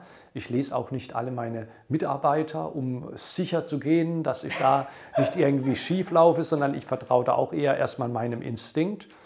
Ähm, aber wenn man etwas vorwärts bringen will, geht es nicht ohne Vertrauen in andere, nicht in unserer heutigen Welt. Sich nur auf sich selbst zu vertrauen, ist schön, wenn man das kann. Es kostet aber enorm viel Kraft und lässt wenig Spielraum, andere einzuladen auf deinem eigenen Weg, wobei das wirklich eine tolle Erfahrung sein kann. Ich stelle jetzt eine etwas speziellere Frage. Und zwar in der chinesischen Astrologie mhm. ist es so, dass äh, bestimmte Talente unter bestimmten Voraussetzungen erst ähm, zum Vorschein kommen mhm. und ansonsten einfach nur tief verborgen mhm. sind. Ähm, trifft es auch beim Gesichtlesen zu, mhm. also dass die Talente einfach unbemerkbar sind mhm. oder auch einfach noch nicht vorhanden sind und bestimmte Puzzleteile quasi benötigen, mhm. damit es zum Vorschein kommt. Mhm. Also sie sind vorhanden, aber sie, sind, sie liegen brach oder sie liegen im Nebel, wie einige Gesichtlesetechniken sagen. Ja, das ist äh, sehr häufig der Fall. Und einige Talente schwupp kommen mit 60 auf einmal zum Tageslicht, weil viele Dinge passiert sind, die das dann befördert haben. Und dieses Talent hat man dann nicht neu erlernt, sondern es war einfach äh, versteckt im, im, im Dickicht der, der, des Lebens, das man da so geführt hat und findet dann seinen Weg später. Ja. Es gibt auch Talente, die exzessiv ausgelebt werden in jungen Jahren, die dann in späteren Jahren nicht mehr so eine große Rolle spielen. Auch das könnte sein, weil man sich da einfach ausgetobt hat und dann braucht man das nicht mehr. Wir sehen ja zum Beispiel bei vielen Schauspielern, die mit Sicherheit das Talent der Bühne haben und das Talent der Kommunikation, sonst wäre es noch kein guter Schauspieler, dass die auf einmal Regisseur werden. Das heißt, sie fühlen sich immer noch der Bühne nahe, aber die müssen nicht mehr vorne stehen. Und Kommunikation, ja, die arbeiten am Drehbuch und achten darauf, dass die Schauspieler, die jetzt vorne stehen, die Sache entsprechend artikulieren. Aber da sieht man, dass ein anderes Talent seinen Weg sich bahnt, nämlich Talent des Creators. Da will jemand einen Film erschaffen, weil er eine Botschaft hat oder weil er etwas in die Welt setzen will, was ihm wichtig ist. Wenn wir genauer noch auf die Berufung eines Menschen eingehen, ist es denn so, dass die Berufung auch mit anderen Menschen zwangsläufig zu tun haben muss, damit dieser Puzzleteil vollständig ist oder ist Berufung immer etwas, das durch einem alleine auch zustande kommen kann? Das ist eine sehr gute Frage, die mir so noch nie gestellt wurde. Deshalb ist meine Antwort die Antwort des Moments. Es könnte sein, dass sich im Laufe noch diesen Jahres oder des nächsten Jahres meine Antwort verändern würde so aus dem Bauch heraus würde ich sagen, es fällt sehr schwer, seine Lebensaufgabe ohne die Interaktion mit anderen Menschen zu leben in unserer heutigen Zeit. Es mag Lebensaufgaben geben, die dies nicht vonnöten machen. Ich denke aber, das ist eine extrem verschwindende Minderheit. Wie stark wir aber involviert sind mit anderen in unserer Lebensaufgabe, ich glaube, da gibt es schon erhebliche Veränderungen und Abstufungen. Denn nehmen wir an, ich habe das Talent der Hände und ich bin Handwerker, Tischler. Ähm, ja, den Tisch, ich kann mir nicht selbst 34 Tische zimmern im Jahr, die dann überall bei mir rumstehen. Ich will ja, dass andere diese Tische kaufen oder bei sich aufstellen. Also Talent der Bühne. Ich will ja auch nicht alleine da stehen und äh, zu Menschen äh, was von mir geben. Ich, aber ich kann mir auch Kombinationen vorstellen, die sehr stark mit einem selbst zu tun haben. Zum Beispiel gibt es das Talent des Entdeckens und Talent of the Spirit. Aber da will ich auch schon wieder andere inspirieren. Also es kann sein, dass ich zum Beispiel nur das Talent des Entdeckens habe und nur für mich Dinge entdecken will. Und ich will die auch nicht weitergeben. Und wenn ich diese Frage noch mal ein bisschen spezifiziere, also ähm, ob es Talent, also gehen wir davon aus, dass es nur darum handelt, ob eine Zusammenarbeit mit anderen Menschen notwendig ist. Also Interaktion mit Menschen kann bestehen, mhm. aber ob diese äh, nein, das kann ich, ja, ich glaube, da kann ich kategorisch sagen, nein, das ist nicht nötig. Mhm. Es, ich ich habe einige Kunden, äh, denen ich auch schon gesagt habe, jetzt machen Sie es lieber mal alleine. Jetzt haben Sie es zum vierten Mal mit Menschen probiert zusammen, dieses Projekt zu starten. Dafür sind Sie einfach nicht geschaffen. Oder Sie sind vielleicht dafür geschaffen, aber die Leute, die Sie da immer raussuchen, die äh, machen Sie zur Energiequelle. Sie sind immer fix und fertig, weil Sie genau für diese Leute diese Arbeit übernehmen. Und deshalb ist es, äh, da bin ich mir ganz sicher, nein, das ist nicht immer nötig. Äh, ich glaube, das splittet sich sehr gut in halbe halbe auf. Vielleicht ist auch die Proportion unterschiedlich. Ja.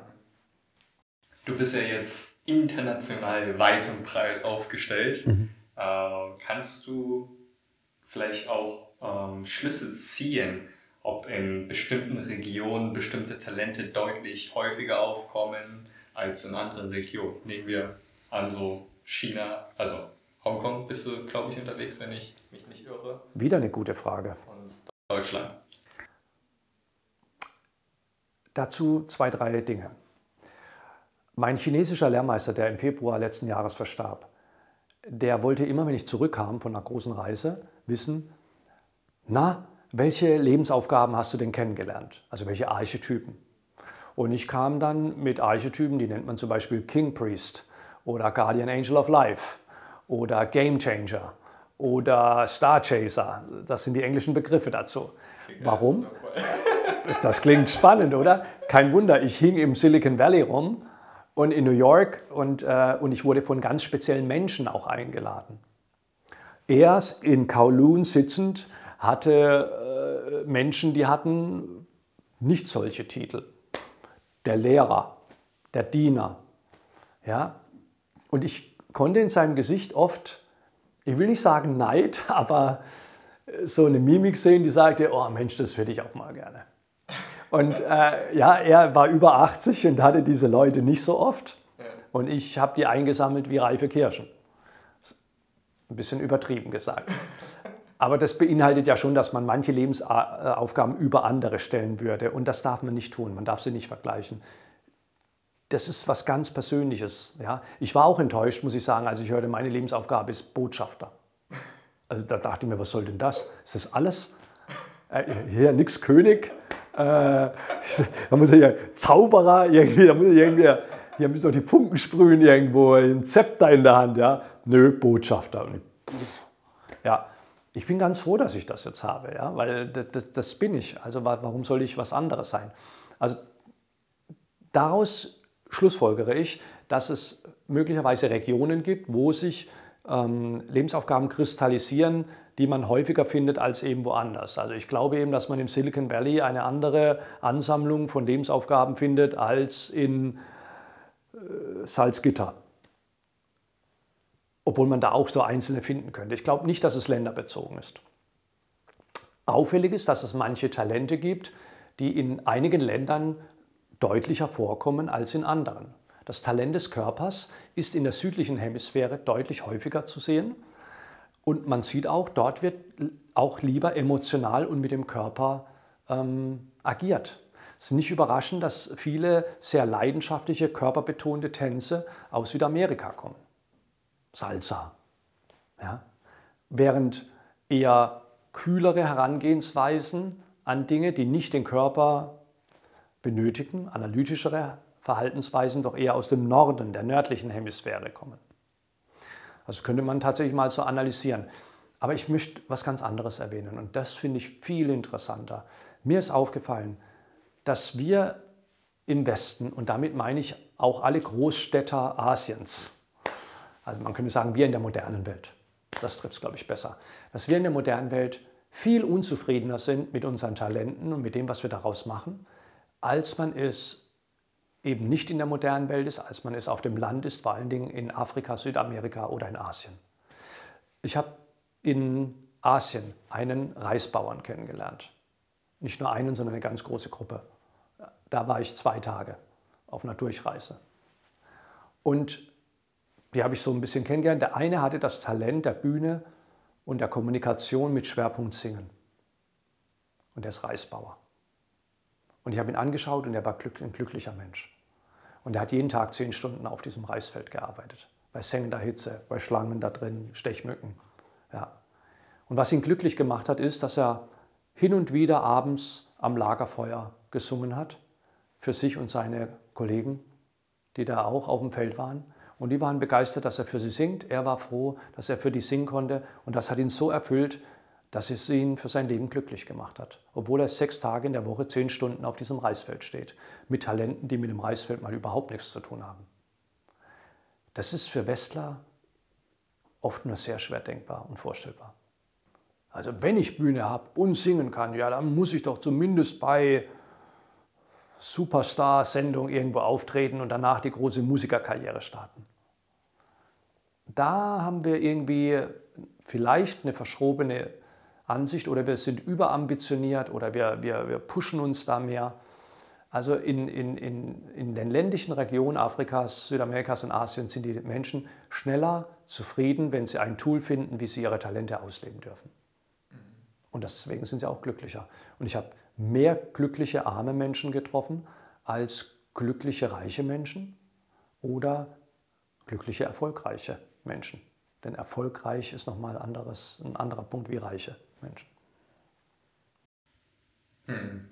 Ich glaube, weil, also aus meiner Erfahrung war das nämlich äh, so, wo ich Mensch, also ich habe gedacht, wenn ich Millionen verdient habe, und äh, eine tolle Beziehung habe, tolle Kinder und äh, ja, das Geld habe, alles dann möglich auch zu machen, dann habe ich ja alles, was ich brauche. Und ich glaube auch bei ganz vielen Menschen, also die Millionen auch verdient habe, mit denen ich in Kontakt gekommen bin, die nicht glücklich waren, weil sie ja alles erreicht haben, was sie sich gewünscht haben, aber doch alles irgendwie leer ist. Und da ist diese Diskrepanz mhm.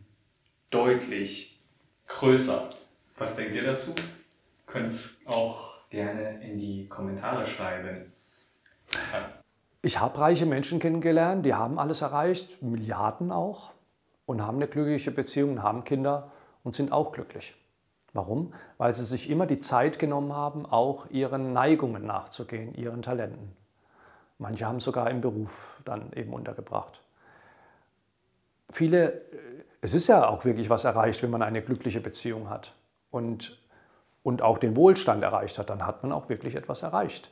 Aber wie gesagt, es darf eben nicht auf Kosten der anderen Dinge gehen, die uns auch wichtig sind der Glaube, ich muss erstmal da rein investieren und wenn ich das erreicht habe, dann kümmere ich mich um das, was mir Spaß macht, ist übrigens ein Glaube, der in der chinesischen Kultur sehr stark verhaftet ist. Es gibt ja dort auch den Satz, das Leben beginnt mit 50, ähm, weil davor muss man sich eben um seinen Beruf kümmern und um Kinder, Familie und so weiter und dann mit 50 lasse ich alles fallen und dann lasse ich es mir gut gehen. Dann müssen die Kinder hier mal gucken, dass sie das hier regeln.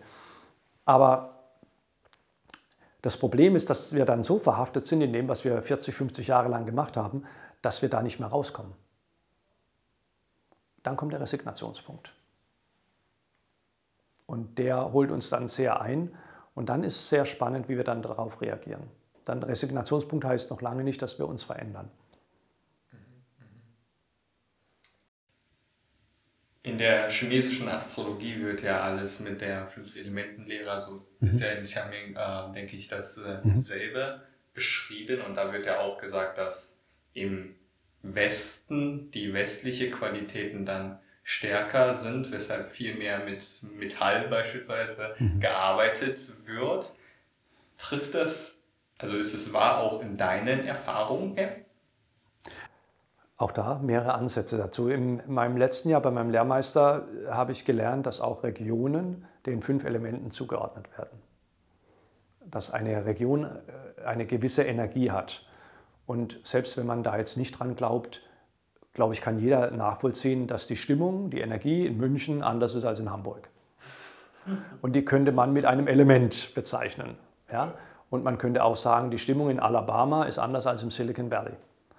Ähm, und von daher könnte man eben diese Stimmung, diese Grundenergie, die an einem Ort herrscht, auch mit einem Element belegen, sodass man einen schnellen Begriff dafür hat. Ja, da ist Feuerenergie zu Hause, da ist die Energie zu Hause. In, äh, in der Region, in der ich eben Gesichtlesen auch gelernt habe, in Hongkong, die sehr stark dem Feuer zugeordnet wird, hatte ich dann das andere äh, Äquivalent, nämlich äh, Singapur, weil ich auch sehr häufig, dass eher dem Element Erde zugeordnet wird. Und wer in Hongkong mal war und in Singapur, der weiß, da gibt es Unterschiede. In Hongkong wird schnell die äh, Lifttour zugedrückt und da ist man auch im Bordstein schnell mal weggeschoben im Ellenbogen. Das ist in Singapur undenkbar. Da ist alles etwas gemächlicher und ruhiger. So spielen die Elemente eine Rolle. Deshalb, ja, die Elemente spielen auch für Gesichtleser dahingehend eine Rolle, dass wir erstmal schauen, was für ein Mensch bist du? Bist du auch einem Element zuordnenbar? Durch dein Wesen, durch dein Aussehen? Und in welchem Ort lebst du und welches Element spielt da eine Rolle und warum bist du mit diesem Element an diesem Ort. Und tatsächlich ist es so, dass in Europa viele Orte dem Element Metall zugeordnet werden. Dazu gehört London, Frankfurt, Berlin zum Beispiel. Während man diese Ansammlung an, an Orten auf den ersten Blick in Asien nicht so häufig findet. Es gibt auch Metallorte. Und das müsste dann auch eine gewisse Qualität an Menschen ähm, anziehen, die sich von einem Metallort eben angezogen fühlen, vielleicht weil sie selbst Metall sind oder weil ihnen das genau im Leben fehlt. Es ist ein bisschen eine philosophische Herangehensweise an das ganze Thema, aber sie hilft uns manchmal Dinge zu verstehen, die nicht auf den ersten Blick logisch nachvollziehbar sind.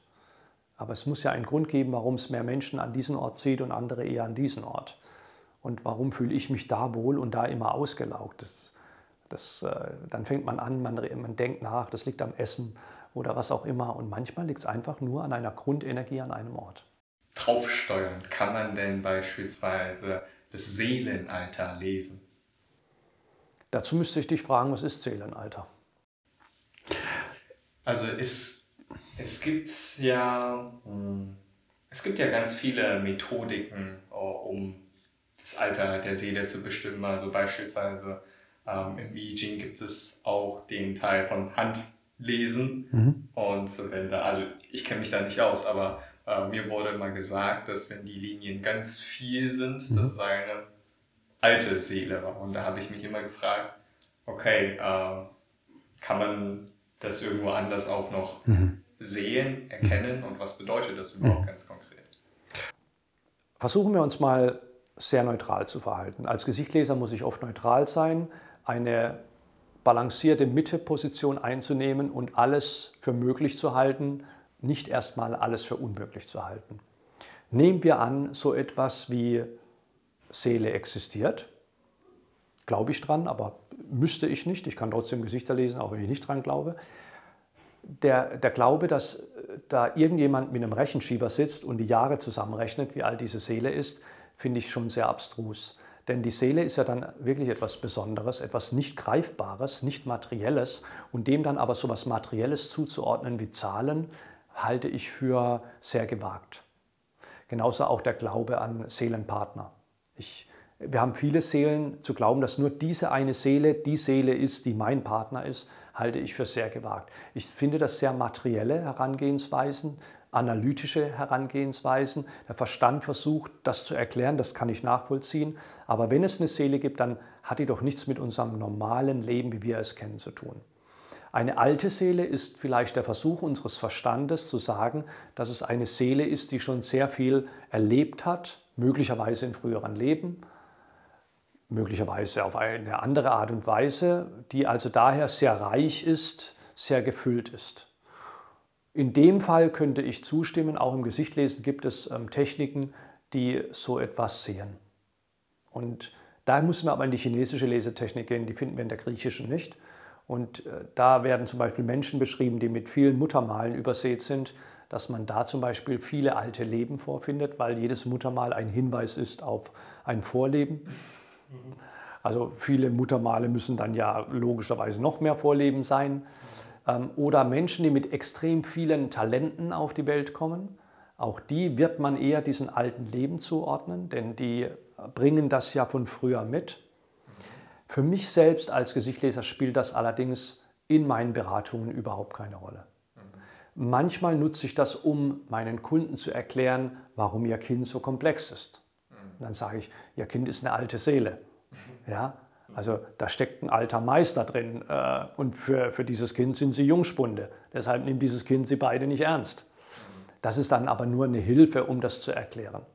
Es, ähm, mein Ansporn ist wirklich zu sagen, Sie sind dieser Mensch, Sie haben diese Fähigkeiten und Sie leben jetzt in dieser Welt und diese Potenziale sind jetzt gefragt, also nutzen wir die. Und ich versuche nicht zu sehr in Fantasien ohne es jetzt negativ zu sehen, oder in, in Nicht-Fantasieren, aber in andere Dimensionen zu flüchten, mhm. um Dinge mir zu erklären. Ich versuche eine pragmatische Lösung oder Rat aus der Situation, die wir jetzt haben, zu finden und zu, äh, vorzugeben. Es gibt ja, ähm, also hier in Deutschland ist es ja sehr angesehen, wenn man Sommersprossen beispielsweise genau. hat. Es ist ein gutes Zeichen. Hat es denn auch ein ähm, also im Gesichtslesen auch ein Stellenwert oder ist es einfach nur etwas, was umgesprochen wird? Ein, ein, äh, es gab mal eine Zeit, da wurden Kinder mit Sommersprossen nicht so gerne gesehen. Die gab es übrigens weltweit. Das Interessante war, dass man in Europa sommersprossig immer ein wenig im Verdacht war, dass man äh, den dunklen Kräften zugeordnet wird. Also bloß nicht zu viele Flecken und Male, das ist immer verdächtig gewesen, vor allen Dingen für Frauen, wenn sie dann noch rote Haare hatten. In China hat man als sommersprossiges Kind im Altertum das Zeichen gehabt, dass man der Welt gehört. Und das kam bei den Eltern nicht so gut an, weil da hat man primär Kinder in die Welt gesetzt, damit man versorgt ist im Alter. Gehört mein Kind der Welt, heißt das, das ist später nicht mehr da, wenn es um mich geht. Also da war man schon sehr besitzergreifend. Auf der anderen Seite ist man gereist als Thomas Sprossiger, war man gern gesehen, denn man gehört der Welt und jetzt kommt die Welt auch zu mir. Nur in der eigenen Familie nicht. Ähm, tatsächlich sind ja aber auch Menschen, es gab auch mal eine Zeit, an die ich mich erinnern konnte, ähm, wenn man Sommersprossen hatte, hat man es oft überschminkt. Mittlerweile ist es anders. Mittlerweile werden sie wieder sehr, sehr positiv gesehen. Insgesamt im Gesichtlesen werden Sommersprossen vor allen Dingen ähm, für helle, bunte, kommunikationsfreudige Menschen gesehen. Für Menschen, die auch der Welt zugeordnet werden. Das kennt man aus dem Gesichtlesen. Ja.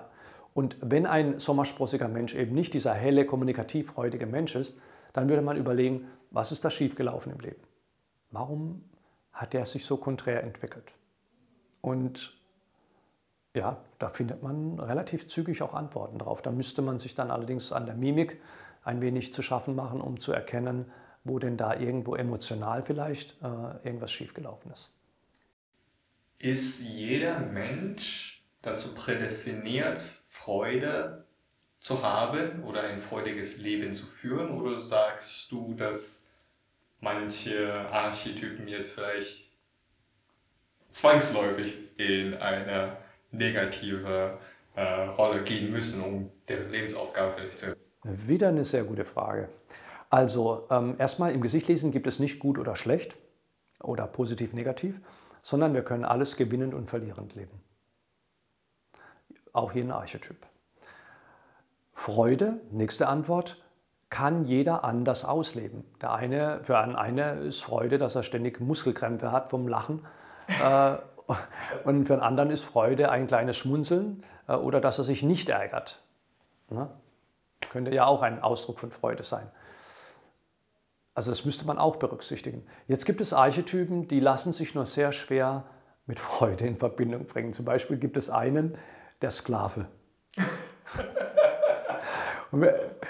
und ich hatte äh, glücklicherweise noch nicht das Vergnügen, einem zu sagen, ihre Lebensaufgabe heißt Sklave. Und ich muss mir auch überlegen, ob ich das so sagen würde, wenn ich sehe, oder ob ich es nicht umschreibe.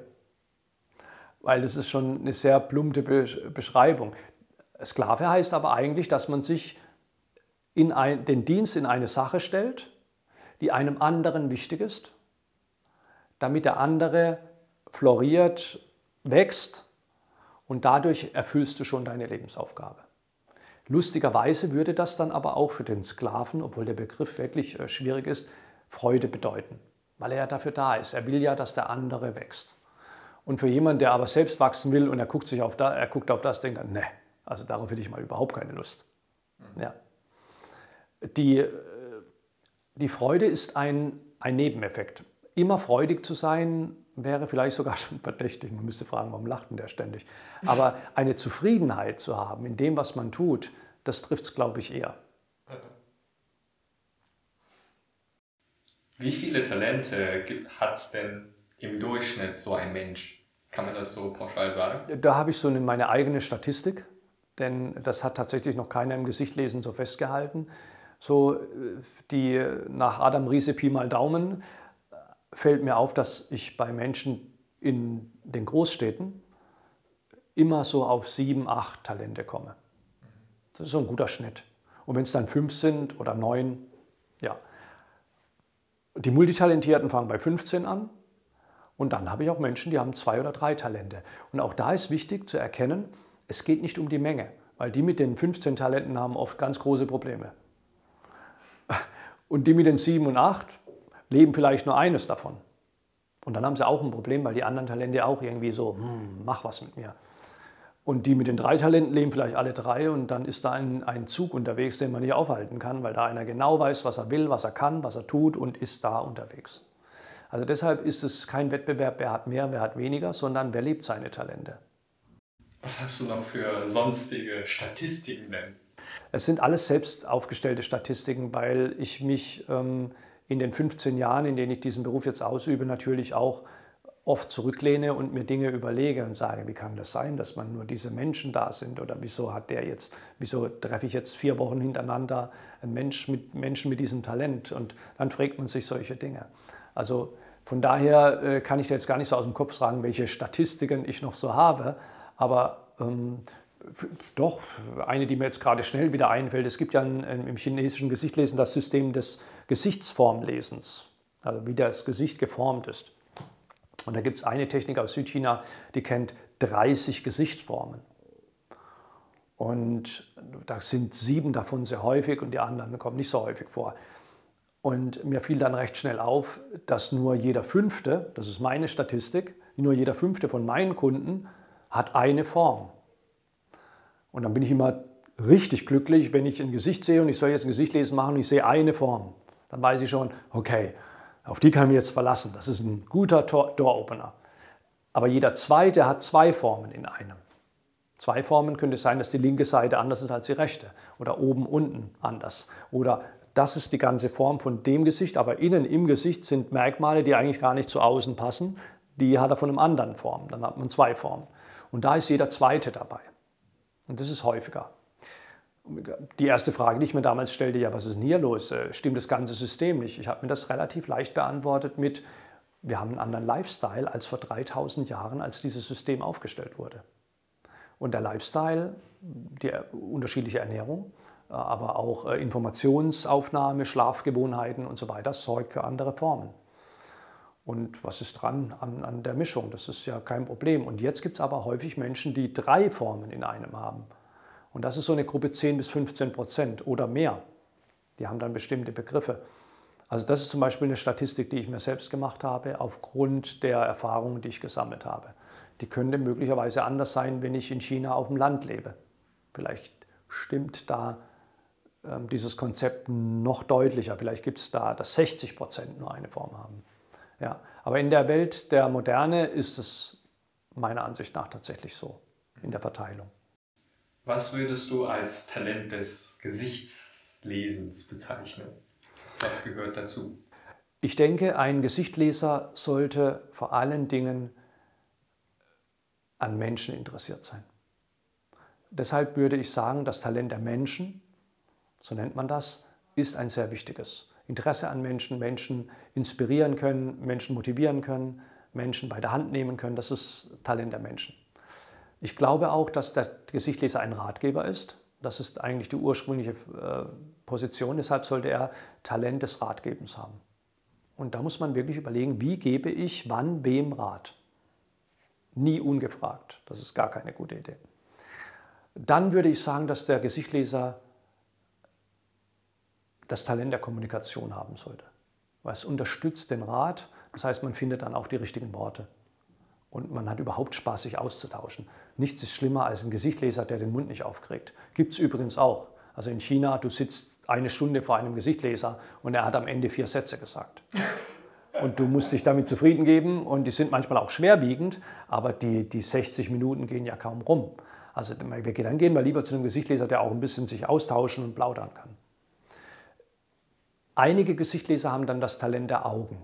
Das sind gute Beobachter, scharfe Beobachter. Manche würde man auch als hellsichtig bezeichnen, weil sie sich Dinge gut zusammenreimen können. Ich sehe das, ich sehe das, ich sehe das, da kommt das bei raus. Diese Hellseher werden dann oft Mentalisten und gehen auf die Bühne und machen damit was ganz anderes. Oder schauen die Glaskugel.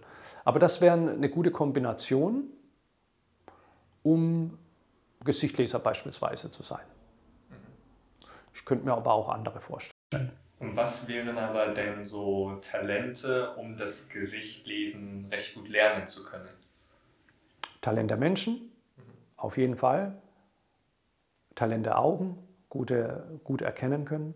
Denn die Abfolge von meinen Schülern, die ich meinen Schülern vermittle, ist eigentlich immer die gleiche. Das Wichtigste ist erstmal, dass wir überhaupt etwas erkennen. Also, dass wir in ein Gesicht schauen und uns was äh, gewahr wird. Weil wir schauen Menschen doch sehr oberflächlich an. Und wenn wir aber lernen, mal wieder genauer hinzuschauen, dann fällt uns eben auf, dass da ein Äderchen ist. Oder dass da die Wangen ja ganz andere Farben haben wie das Kinn. Oder dass das eine Auge völlig getrübt ist. Wie kann das sein? Das andere ist ja ganz klar. Das würde uns sonst nicht auffallen. Also erster Schritt erkennen. Und das muss man, da muss man kein Talent dafür haben. Da muss man Neugier haben dafür. Menschen. Zweiter Schritt ist dann, dass wir lernen, es zu benennen. Also wir sehen das, was bedeutet denn das? Das könnte man lernen. Da muss man auch kein Talent dafür haben, da muss man nur die Vokabeln pauken. Und wenn man sie nicht pauken will, schlägt man nach.